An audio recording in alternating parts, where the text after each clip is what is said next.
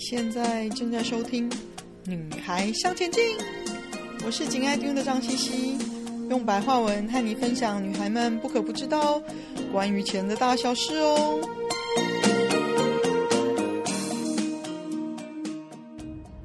欢迎收听第一百四十六集。年底了，如何整理现况，展望未来呢？时序又已经进了年底了。有没有找个时间静一静、沉淀一下，整理出自己的财务投资现况呢？看看今年做的几个重要的判断，有没有让自己达到想要的目标呢？从检视今年的成果，可以如何思考？放眼明年，重新调整自己的投资策略呢？和大家分享一下我自己怎么做的小小流程哦。除了我自己每个月例行的检视财务现况之外，哦，到了年底，当然该做的还是要做嘛，找出当下的财务现况。嗯，我为什么盯着自己每个月要做一次财务状况的整理哦，跟更新？很大一部分呢，也是强迫自己检视、思考、观察我之前做的判断对不对，有没有照着我原先设想的方向走。投资策略有没有好好落实？市场每天变动，一个月内都一定有一些大事情发生的啦。那这些大事是不是会影响我的长期投资？是的话，我需不需要做一些改变呢？我相信不是每个人都有每个月整理自己财务的习惯哦。我从年轻的时候偶尔做，可能一年做一次，半年做一次，或一季做一次。或者甚至是只有想到才做一次哦，但是到后来呢，我觉得每个月做一次是一个很好的节奏。尤其我不是做短期投资的人哦，也不是每天跟着市场起伏的。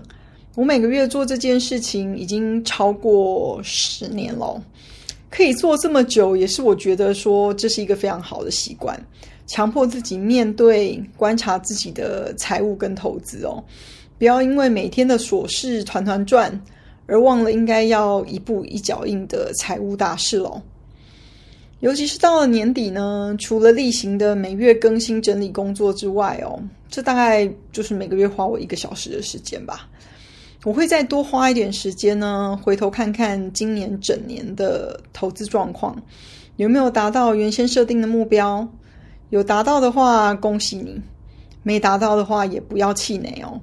重要的是呢，要回头看看自己是哪里做对了，哪里可以改进。其实老实说哦，去年跟今年呢，市场分析师的看法是非常的分歧哦。一直到二零二三年的下半年，才开始有一些比较一致的看法。连所谓的专业分析师都很常看错了，所以也不要对自己太苛责啦。重要的是呢，保持谦虚，知道自己看错了就及时修正。不要跟自己的钱过不去啊！我相信呢，上半年大家的投资成绩或许都不尽理想，但是如果上半年在这样子令人沮丧的市况之下呢，如果你还是有鸭子划水，做你该做的投资功课的话，下半年应该都有看到一些回收哦。以我自己来说好了，回顾的第一个要考量的呢，绝对是大环境的状况哦。就是国际的总总体经济表现，那占全球市场超过六十 percent 的美国呢，绝对是其他市场的领头羊嘛。就算呢，你只有投资台湾，我也觉得从国际的总体经济状况思考回来，也比较不会偏差太多。毕竟呢，顺着大趋势做投资，获利的机会大多了，不是吗？我们来回顾一下，在二零二二年中的时候哦，市场担心通膨高涨，美国联准会升息，因为升得晚，怕没办法及时压制通膨哦，所以就一路不断的积极的升息哦。升息呢，对投资市场来说都不是好消息，一路升到了今年，嗯，总算看到通膨数字开始有一些收敛了。虽然还不到美国联准会的两个 percent 的这个目标，但是总算开始有接近的呃现象。所以呢，市场判断升息或许已经到了尾声了，所以才有了今年下半年的投资市场回春哦。但是呢，其实很多研究机构是觉得高利息环境是会造成经济衰退的。但是目前的观察来说，是没有的。美国经济依然是缓步成长哦，这大概是最好的状况了。很多研究机构并没有成功的预测到我们会碰到这个最好的状况。但是如果你有一路修正自己的看法的话，应该在二零二三年的第二季开始，就可以比较强烈感受到市场看法的改变哦。如果那时候有修正自己的看法的话，应该是不错的买点哦。另外一项要考量的就是大趋势哦。回顾我自己二零二三年的投资表现很不错哦，要归功于我看到并且持续落实的几个大趋势的投资策略哦。在二零二一年的时候，我就觉得半导体产业会有一段至少三到五年的好光景，所以有跌下来的时候，我都会有事没事进去增加一些部位。另外就是大家朗朗上口的 AI 产业大趋势哦，AI 呢其实牵涉到很庞大的产业链，而我觉得这个产业刚开始一定是需要基础建设的。也就是城市语言跟啊、AI 晶片的制造这个部分哦。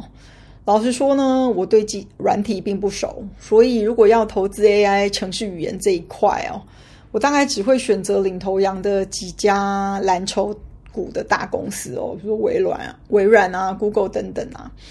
那另外基础建设的这个部分呢，就跟半导体有关哦，所以我幸运的算是早早就有些布局了。有兴趣的话，可以回头听听我第一百二十九、一百三十集，想赶上 AI 投资吗？这两集来回顾一下哦。还有一个大趋势呢，我也是看得比较长的，可能是一个十几二十年的趋势哦，就是 Bitcoin 比特币。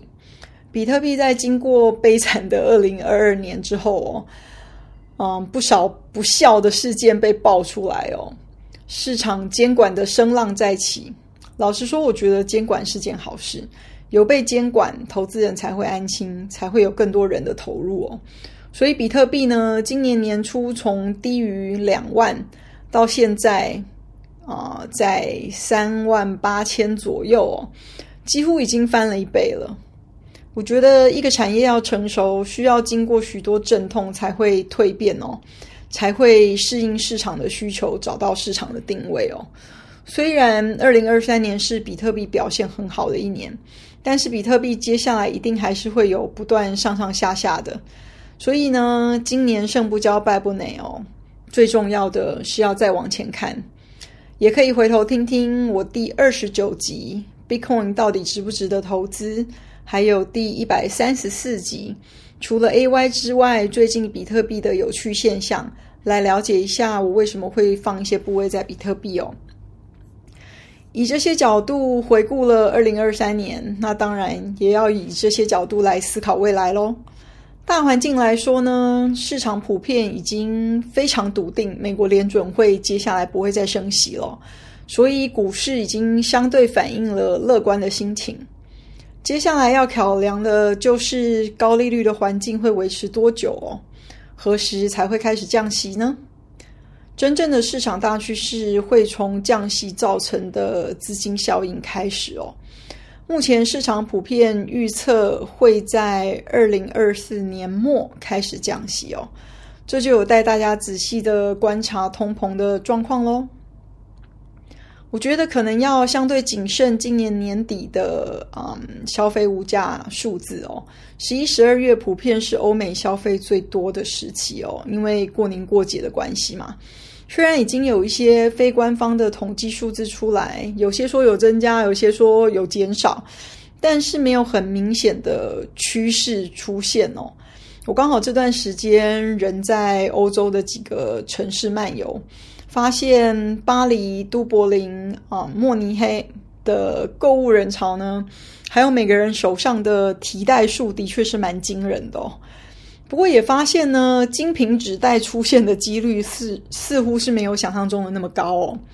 所以持续观察，我觉得如果有升息造成市场下跌，也是加码的好时机哦。